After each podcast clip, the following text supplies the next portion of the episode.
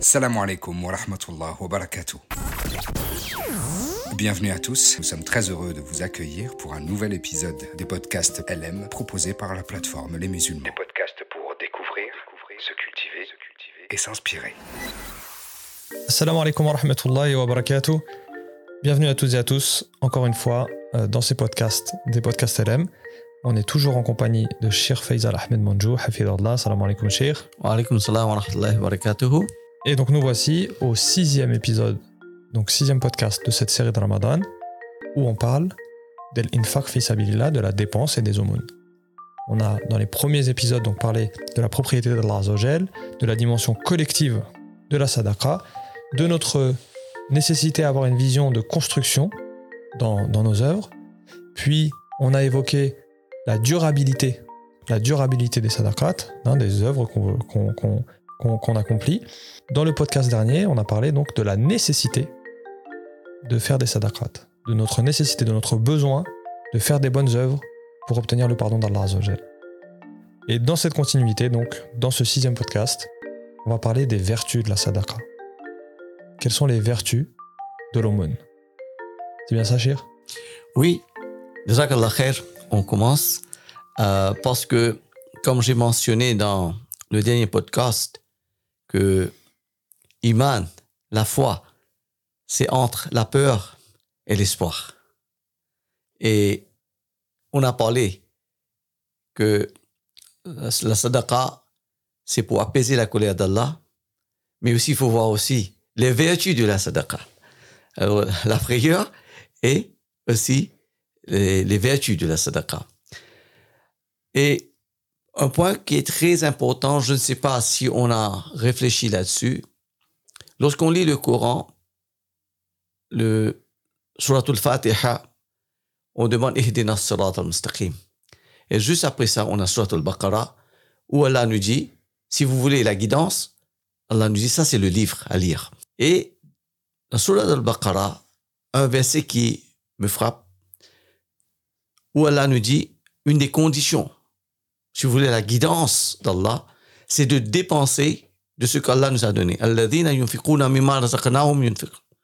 D'accord? Ça, c'est important de comprendre pour avoir la guidance d'Allah, le illa, la cause pour la guidance, d'après le Coran, Surat al-Baqarah, c'est de, de dépenser dans le chemin d'Allah. Mais le verset continue. Il y a d'autres choses, bien sûr, à faire, mais une, un des critères, c'est de dépenser dans le chemin d'Allah pour avoir la guidance. Parce que celui qui Allah va dévier, personne ne va pouvoir le guider. Et celui que Allah va guider, personne ne va pouvoir le dévier.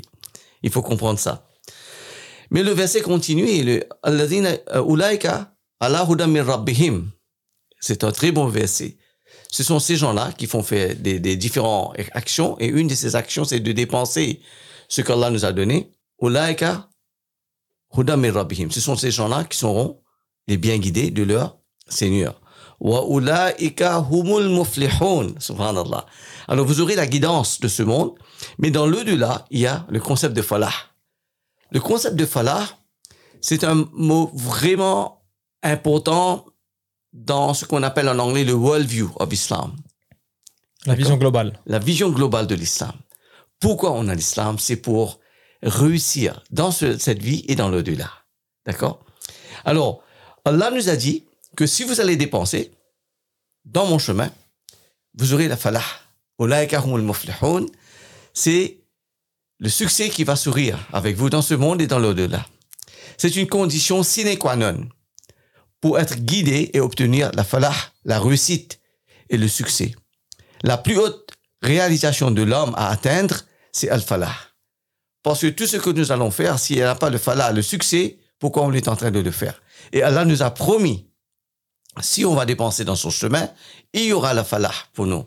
Alors, le terme falah implique le succès et le bonheur à la fois dans les affaires spirituelles et dans les affaires mondaines.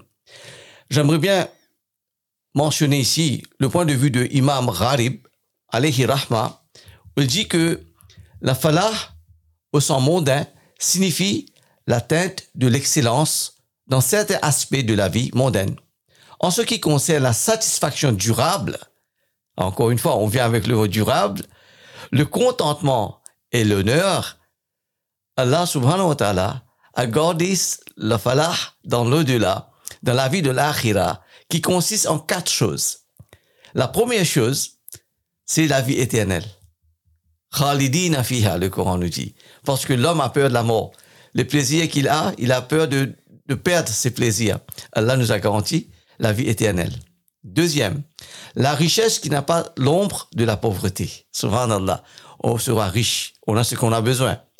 Des bonnes familles, etc. Troisième, l'honneur sans trace de disgrâce, des déshonneurs. Allah va nous donner salam quand Suratul Yasin, Allah subhanahu wa ta'ala nous donne une idée comment les anges vont nous honorer dans le delà et la paix qui nous accompagne. Et quatrième, la connaissance sans aucune trace de l'ignorance. C'est vraiment super ce que Imam Rarib, alayhi rahma, a dépicté pour nous. Qu'est-ce qui nous attend dans l'akhira? C'est pas seulement dans ce monde, mais ce sont les choses que si vous réfléchissez bien, l'homme a peur de la mort. L'homme a peur de la pauvreté. L'homme a peur que les gens ne lui respectent pas. L'homme a peur de l'ignorance. Allah subhanahu wa ta'ala a gardé tout ça pour nous dans l'au-delà. Alors, ne pas dépenser dans le chemin d'Allah, de l'autre façon, c'est de la destruction. Comme Allah subhanahu wa ta'ala nous a mentionné dans Surat al-Baqarah, que ça va mener à notre euh, destruction. Et donc, ne pas dépenser dans le chemin d'Allah, c'est pas une bonne décision à prendre de ce monde. Allah subhanahu wa ta'ala nous dit, dépensez pour la cause d'Allah et ne laissez pas vos mains propres vous jeter dans la destruction en retenant et faites le bien car Allah aime certainement les bons donateurs.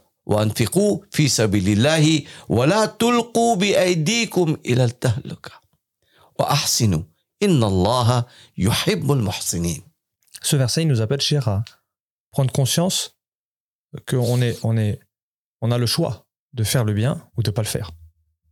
Donc, faisons les bons choix. C'est ce que ce verset nous, nous, appelle. Faites les bons choix. Vous jetez pas vous-même dans les choses qui vont causer votre perte.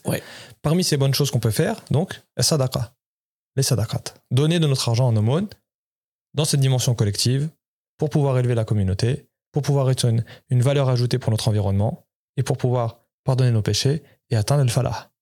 Là, on est revenu sur les, podcasts précédents dans cette euh, vision oui. de la sadaqa. Exactement. Alors, si on ne donne pas dans le chemin d'Allah, c'est la destruction. Ça peut être spirituel. Euh, les ulama expliquent. Par exemple, vous prenez du riba. Qu'est-ce qui se passe? Vous avez l'intention, vous, vous voyez que vous allez augmenter votre compte bancaire à travers le riba. Mais le, la baraka, ça été retiré de votre vous.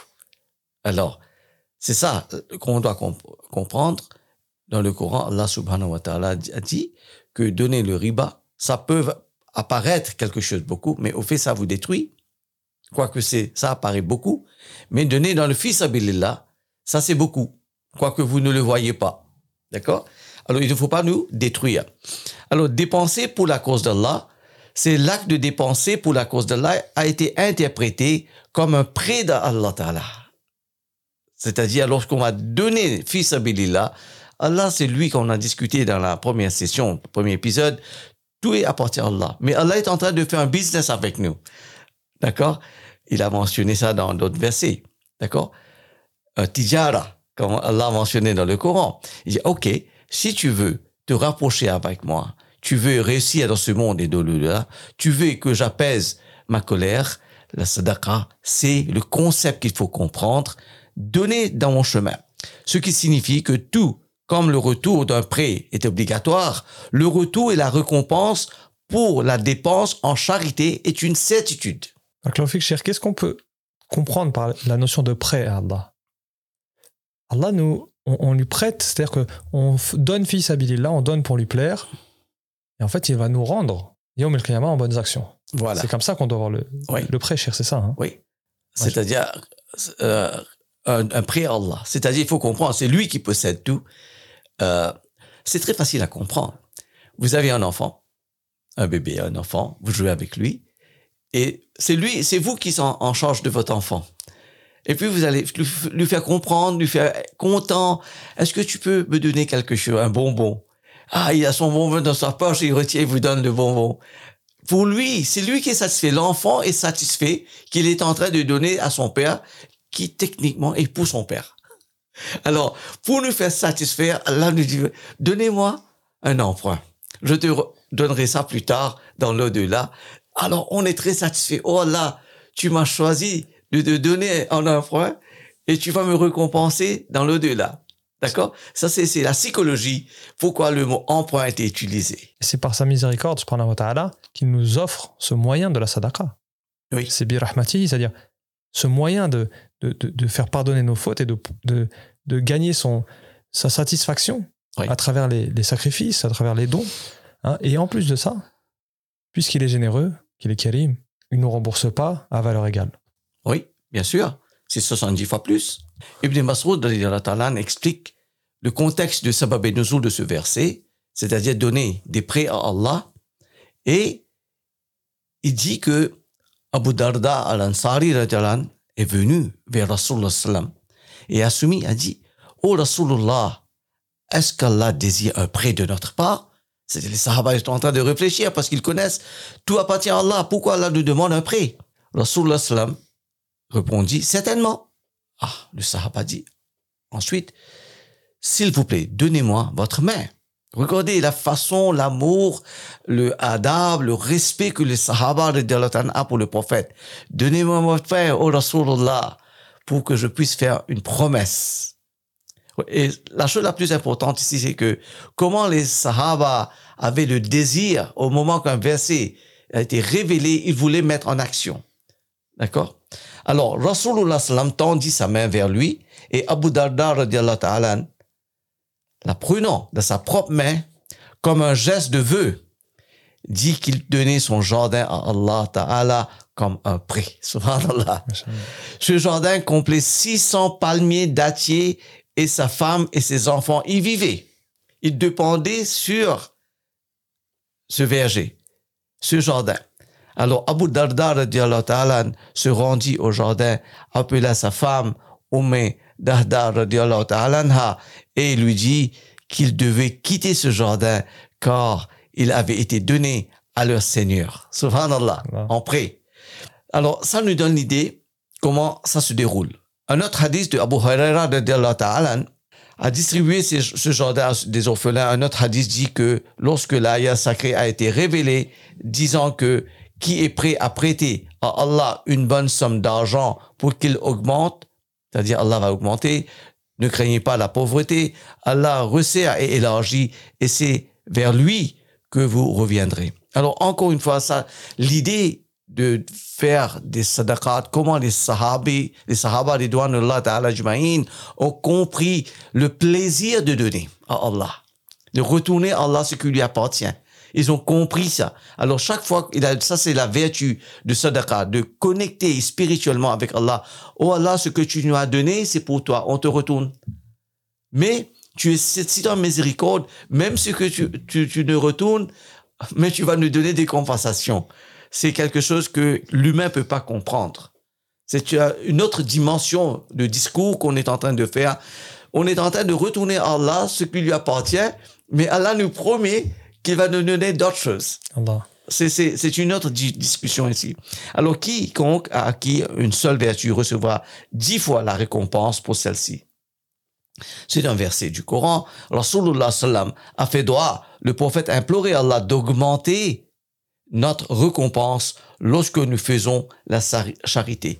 Alors ça, c'est une autre chose, encore une fois, pour encourager les gens de donner fils à. Le prophète a fait plus de droits et vous allez voir dans d'autres versets coraniques où Allah subhanahu wa ta'ala a comparé, lorsque vous donnez dans le chemin d'Allah, c'est comme des maïs.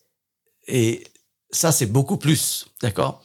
Ça, c'est juste pour l'homme de comprendre. 70 ou 700, ce sont juste pour l'homme de comprendre. Limiter la bonté d'Allah à 70 ou 700, ça, c'est problématique. On n'a pas compris qui est Allah subhanahu wa ta'ala c'est très simple de comprendre. Les yeux qu'Allah nous a donnés, est-ce qu'on peut mettre une valeur là-dessus?